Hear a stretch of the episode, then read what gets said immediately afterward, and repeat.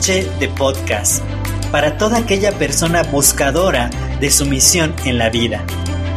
Cada semana un capítulo diferente de la serie O Oponopono, la llave sanadora, por Iván Dávila.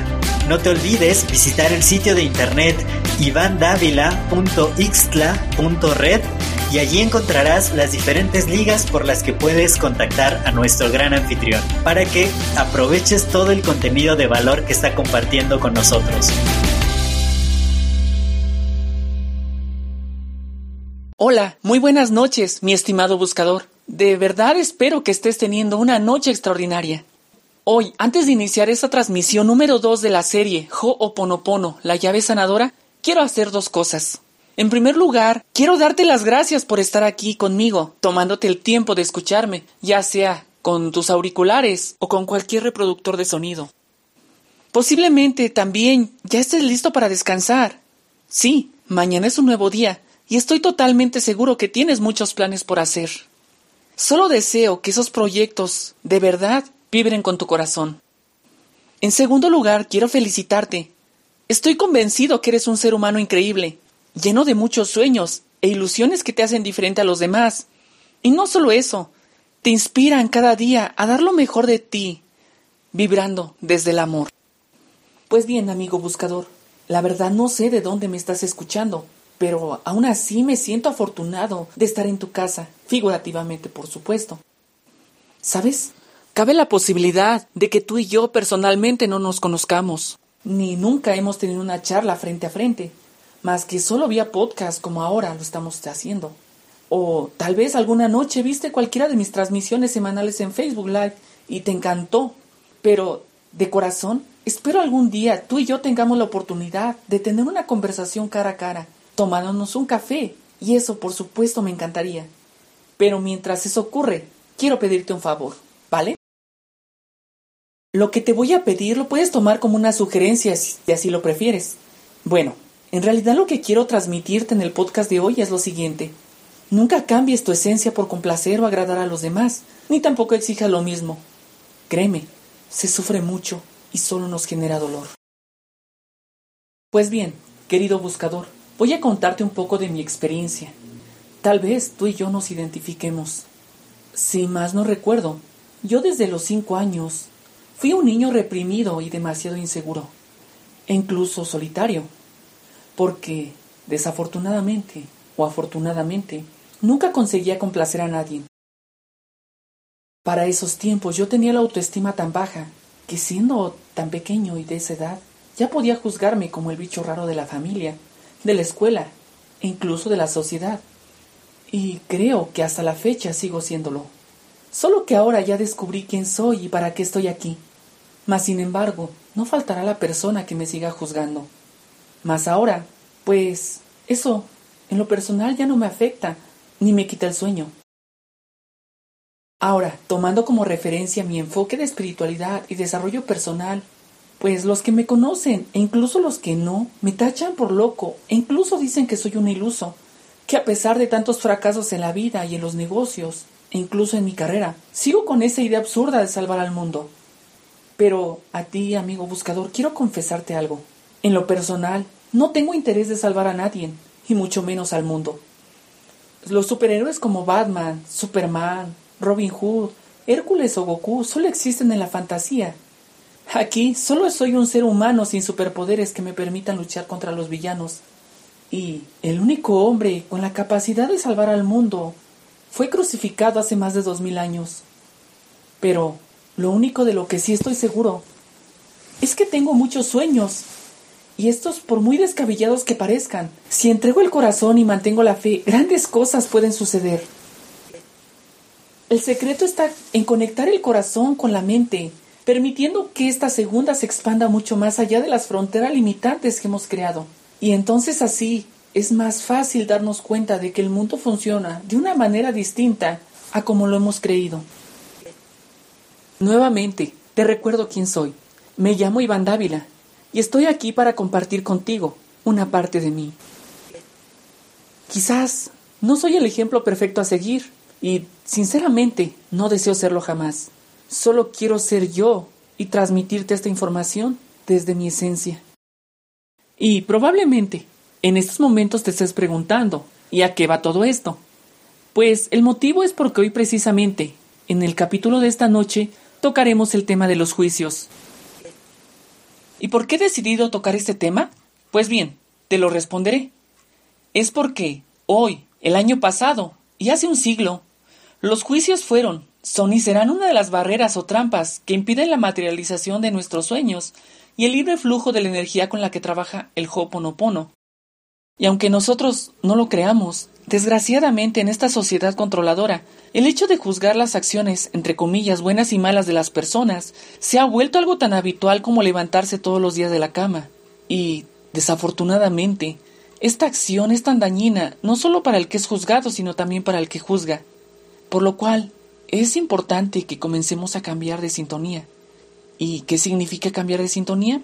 Pues bien, consiste en dirigir el foco de nuestra atención en nosotros mismos, mirar nuestro interior y así dejar de invertir tanto tiempo en ver lo que hacen, en cómo lo hacen o por qué hacen ciertas cosas las otras personas.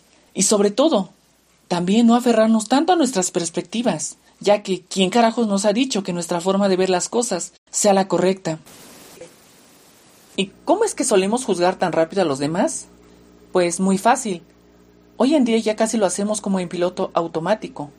Y esto es porque solemos basar nuestras opiniones en prejuicios y sobre todo en trivialidades. Por ejemplo, ¿cómo es que hay personas que dicen que ven el cielo color azul y otras que lo ven gris o púrpura? ¿En qué se basan? ¿O cómo es que afirman que la Tierra es redonda cuando desde nuestra visión la percibimos plana? Y si hablamos de las acciones de las personas, ¿cómo es que tener sexo es malo y hacer el amor es bueno? ¿Acaso no son la misma acción? Y como ejemplo, te voy a contar de mi experiencia. ¿Te parece? Pues como ya lo mencioné anteriormente, yo hace 27 años, cuando era un niño de 5 años, ya tenía muchas creencias limitantes en la cabeza, mismas que no me permitían ver la vida ni a los demás como son, ya que siempre de manera anticipada hacía juicios basándome en mis propias barreras emocionales. En lo personal yo tenía miedo e inseguridad, y por consecuencia veía a los demás niños de mi edad como mis verdugos, cuando en realidad eran seres humanos que por dentro sufrían. Quizás estos niños eran golpeados por sus papás o fueron educados para la violencia o posiblemente fueron violados y golpear a otros niños era una manera de sacar su dolor o no sé, tal vez no eran aceptados porque en vez de gustarle a las niñas se sentían atraídos por los niños. Entonces, en esos tiempos, ¿qué sabía yo de lo que tenían adentro? Dicen que para entender las acciones de una persona, pues hay que ponerse en sus zapatos. Pero tristemente la historia no termina allí. También juzgaba a mi abuela, a mi abuelo, a mi hermano y a mi mamá, y a casi todo el mundo. Y luego también terminé por juzgar a Dios. ¿Y en qué me basaba para juzgarlo a Él? Pues todo comenzó en la infancia. Y es aquí donde voy a abrir un paréntesis, ya que se sabe que en esta etapa de la vida, y no solo lo digo yo, sino también la psicología, especialmente el psicoanálisis, que menciona que la mayoría de los conflictos emocionales de los adultos pues están originados en la niñez, especialmente los traumas. Sin embargo, esta vez no voy a profundizar en la psicología, y es aquí donde cierro el paréntesis. Y como te iba diciendo, mi abuela materna desde pequeño me inspiró a creer en un Dios todopoderoso que siempre estuvo a mi cuidado desde el cielo en el que se encontraba, y también en un ángel de la guarda que dormía conmigo todas las noches. Bueno, eso es lo que me decía ella. Y así fue como aprendí a rezar. Todas las noches rezaba. Primero un Padre Nuestro, luego las Aves María y terminaba con la famosa oración del Ángel de la Guarda. Lo que sí no recuerdo exactamente era si entonces ya sabía de los poderes milagrosos de la fe. Bueno, luego con el paso de los años, basándome en la mala interpretación de las Sagradas Escrituras, es decir, de la Biblia, esa creencia en Dios amoroso se fue desvaneciendo, al grado de pensar que Él era malo, castigador y colérico, pues había sido cruel con su propio hijo, Jesús, al grado de permitir su crucifixión. Entonces, ¿qué se esperaba un mortal como yo, ya que era pecador? Incluso siempre que iba a la iglesia, en muchos lugares escuchaba hablar de la ira de Dios o de que según nuestros actos buenos o malos seríamos juzgados y llevados al infierno. Y por eso ya no veía a Dios como un papá amoroso, sino como un villano o un juez o algo parecido. Lo que pasaba en mi corazón es que no me permití conocerlo. Y eso fue lo que me hizo perderme de la fe. Y creo que la pregunta del millón, como muchos dicen, es, ¿y qué, qué gané juzgando las acciones de los demás, basándome en esas creencias distorsionadas? Pues nada. En realidad no gané nada. O bueno, quizás sí, pero sí gané muchas cosas en realidad. Y una de esas cosas fue cerrar mi corazón y endurecerlo, ya que las personas para mí eran malas y entonces ya no permitía que éstas entraran con facilidad. Y no solo eso, también creé una coraza alrededor de mí, que con el tiempo generó mucho dolor. Además de eso, también me volví cruel y muchas veces lastimé a mis seres queridos, especialmente a mi pobre madre. Y no solo eso, también terminé por traicionar a mi niño interior y eso fue creo que lo más doloroso que he vivido. Traicionarme a mí mismo, a ese pequeño ser que necesitaba mi amor y mi cariño. Y lo único que hice fue darle la espalda. Y si no mal recuerdo, ya entre los 13 o 15 años había forjado en mí una actitud misántropa, algo sumisa, pero extrañamente también tenía algo de egolatría y prepotencia. Pero luego con el tiempo llegó un momento en que me rebelé contra todos, descoyunté mi vida y casi caí al precipicio. Y también debo confesar que llegaron a mi mente pensamientos suicidas. Pero como dice el dicho, cuando el alumno está listo, el maestro aparece. Y afortunadamente fue cuando conocí al Hoponopono. Ahí descubrí una nueva forma de ver la vida. Y no solo eso, también llegó a mis manos el libro que cambió por completo mi percepción con respecto a Dios. Y ese libro del que te estoy hablando es La cabaña de W.M. Paul Young. Para ser más exacto, creo que la sacudida que me despertó fue el capítulo número 11, Ahí viene el juez, mismo que me ayudó a recibir la confirmación por parte de Dios. En definitiva, supe que Él es amor y nos acepta tal y como somos, pero nosotros realmente o desgraciadamente somos quienes lo juzgamos a Él, sobre todo cuando pasamos por momentos sumamente difíciles como la muerte de un ser querido. Y no solo lo juzgamos a Él, sino que también lo hacemos con quienes nos rodean. Por ejemplo, solemos pensar que este es moreno y el otro negro y es blanca, o que ellos son ricos y pertenecen a la clase alta mientras que ellas son pobres y de la clase baja, que él es heterosexual porque le gustan las mujeres, él homosexual porque le gustan los hombres, y ella transgénero porque pasó de hombre a mujer, o que uno es sabio porque tiene carrera, el otro es nerd porque se la pasa todo el tiempo estudiando y el otro es tonto porque solo terminó la primaria. O que él es perverso porque se acuesta con cuanta mujer puede y se la pasa sumergido en alcohol. O ella es virtuosa porque es virgen y se la pasa rezando todo el tiempo. Y así la lista puede ser extensa. Y a Dios, pues lo juzgamos según nuestra conveniencia y desgraciadamente siempre termina siendo el chivo expiatorio. Bien, amigo buscador, retomando el libro de la cabaña, yo, Iván, en lo personal me identifiqué mucho con Mackenzie, Allen Phillips, un hombre adulto siempre resentido con Dios. Y viéndolo bien, en realidad nos parecemos tanto en muchas cosas como si hubiéramos sido cortados de la misma tijera. Y este también es un juicio errado que solemos hacer cuando sufrimos infidelidad, especialmente las mujeres. Bueno, nosotros también los hombres solemos decir que las mujeres son iguales y cosas por el estilo, y lo cual también es un juicio errado que, que nos mantiene estancados atrapados. Y así, tanto Mac como Iván, un servidor, desde la infancia nos sentíamos abandonados a la suerte del destino y veíamos a Dios como el titiritero que nos maneja a su antojo como marionetas. Y añadido a eso, pues teníamos la grandiosa habilidad de juzgar a cuanto se nos paraba enfrente. Y resulta también que cuando ponemos el foco en las cosas que aparentemente son malas o buenas también, llega un momento en que del vaso se derrama la primera gota es decir, aquella creencia termina por materializarse en el plano físico, en la realidad. En mi caso el detonante que me hizo ver a Dios como el malo de la película fue la muerte de mi abuela, luego la llegada de mi hermano menor y finalmente el quedarme solo con mi abuelo materno. En el caso de Mac, primero fueron los golpes de su padre y al final, para rematar, fue el asesinato de su pequeña hija menor, Missy. Ahora, hablando de mí, lo que me hizo reflexionar sobre el amor de papá fue la inesperada conversación de Mac con Sofía en la cueva, un poco después de tener un diálogo con Jesús. Bueno, también Sarayo me dio muchas lecciones sobre el amor y los juicios. Y si posiblemente te quedaste con la curiosidad sobre quiénes son estos personajes de los que acabo de mencionar, te invito a leer este libro o bien ver la película, y creo que así entenderás mejor esta historia. Pues bien, ya es hora de dejar atrás la historia de Mac y la mía y retomemos el tema que estamos tratando en este capítulo, que es los juicios. ¿Te parece? Eh, así como Mac juzgó las obras de Dios o yo juzgué las acciones de las personas, creo que la pregunta para ti en este momento es, tú, estimado buscador, ¿cuántas veces la has hecho de juez en esta vida? No me respondas, por favor, solo quiero que medites y te preguntes y te respondas a ti mismo. ¿Te ha dejado algo bueno? Pues déjame darte la mala noticia. Sé que no nos gustan las malas noticias, pero lo tienes que saber. Y esa noticia es que todos los juicios que tú has hecho hacia las demás personas, pues son la proyección de tus memorias reflejándose en el monitor. Así que si tú ves a los otros como menesterosos, crueles, inmorales, libertinos, tontos, es porque una parte dentro de ti también lo es. Sin embargo, si ves a los otros como abundantes, inteligentes, exitosos, sabios, compasivos, creativos, es porque una parte también de ti también lo es. Entonces, ¿en qué te estás enfocando? ¿Con qué ojos ves a las personas? ¿Lo estás haciendo desde el amor o desde el miedo?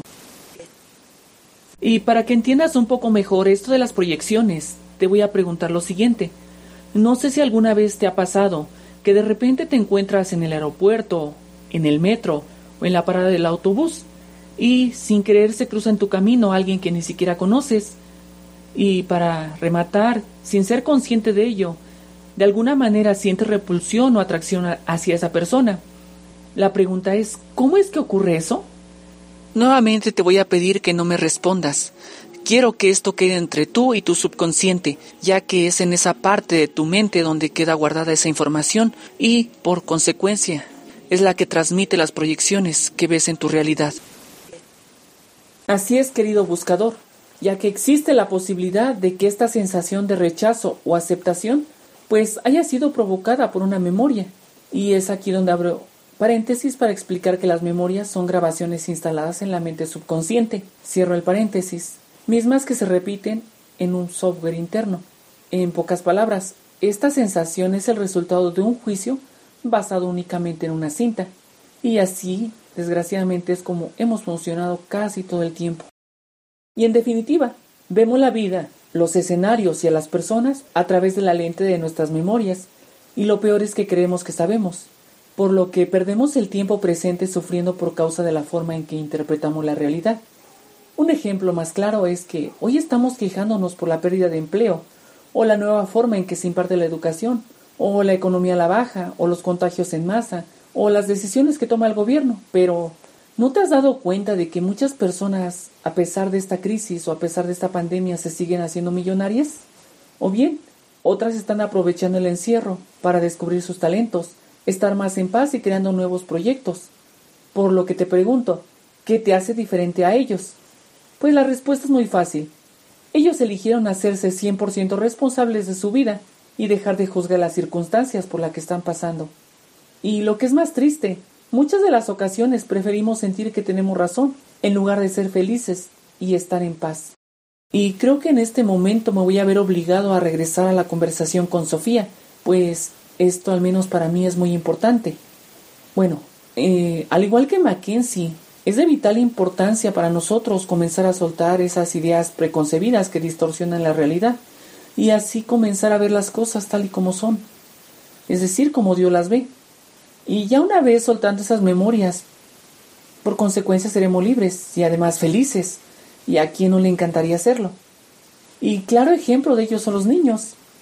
Ellos no tienen juicios anticipados, por lo que juegan con lodo o comen lombrices. Pintan las cosas con tal naturalidad como si nada fuera malo. Nosotros, los adultos, desgraciadamente somos quienes comenzamos a desconectarlos de su verdad. En pocas palabras, las circunstancias que suceden en nuestra vida no son ni buenas ni malas, o correctas o incorrectas, sino que simplemente son. Nosotros y nuestras memorias somos los encargados de etiquetar esa realidad. Y entonces, cuando alguien nos dice que somos exitosos, millonarios, talentosos, increíbles o inteligentes, o por el contrario, pobres, tontos, inútiles, buenos para nada, la elección de rechazar o aceptar esas creencias depende únicamente de nosotros. Pero en estos tiempos es más común para muchos aceptar las cosas negativas que las positivas. seguimos sintiéndonos inferiores y por eso atraemos carencia en lugar de abundancia. Y entonces palabras como los ricos no se van al cielo, eres fea y nadie te va a querer, los sueños son para tontos, empresaria tú, por favor, las mujeres solo sirven para tener hijos, los homosexuales son la vergüenza de Dios, ya estás grande para andar con ridiculeces, y muchas otras frases denigrantes resuenan en nuestra cabeza convenciéndonos de que no podemos atraer felicidad. Y entonces nuestra única opción o nuestra única tarea es oprimir la tecla de borrar en el monitor de la computadora. Así que, si de verdad deseas atraer la paz mundial, la salud mental, física y espiritual, la pareja de tus sueños, los dólares en tu chequera o el bienestar en todas las áreas de tu vida, tu única tarea en esta vida es oprimir la tecla de borrar en el monitor de esa computadora. Y solo así serás feliz. Y ya para finalizar este podcast, quiero pedirte un mega favor. Y esto que te voy a pedir va con todo respeto, por supuesto. Pero por el amor de Dios, despierta de una buena vez. Atrévete a mirar las circunstancias externas y por favor observa. Date cuenta de cómo te has vuelto adicto a quererle encontrar respuesta a todo. Hacerla de juez, tener juicios positivos o negativos sobre las cosas y creer que solo tus opiniones importan y que solo tú tienes la razón. Y así como te lo dije antes, lo que yo en este momento comparto contigo pues va desde mi experiencia, así que te invito a aplicar las técnicas o ejercicios que resuenen contigo, por lo que puedes hacer hoponopono o lo que más creas que pueda ayudarte, ya que a mí en lo personal a través de esta técnica, Dios me ha dado la posibilidad de soltar a un nivel que de otro modo me hubiese tomado miles de vidas.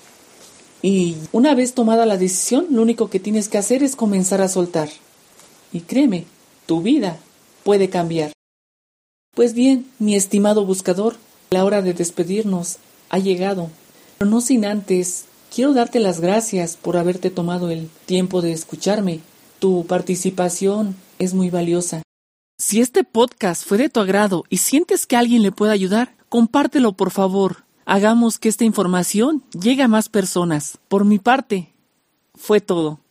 Te saluda tu amigo Iván Dávila. Nos vemos hasta el próximo episodio. Buenas noches. Y por cierto te recuerdo que la divinidad en mí hace reverencia a la divinidad en ti. Nos vemos hasta el próximo episodio de esta serie. Hasta aquí un episodio de Ho'oponopono, la llave sanadora. Arrivederci.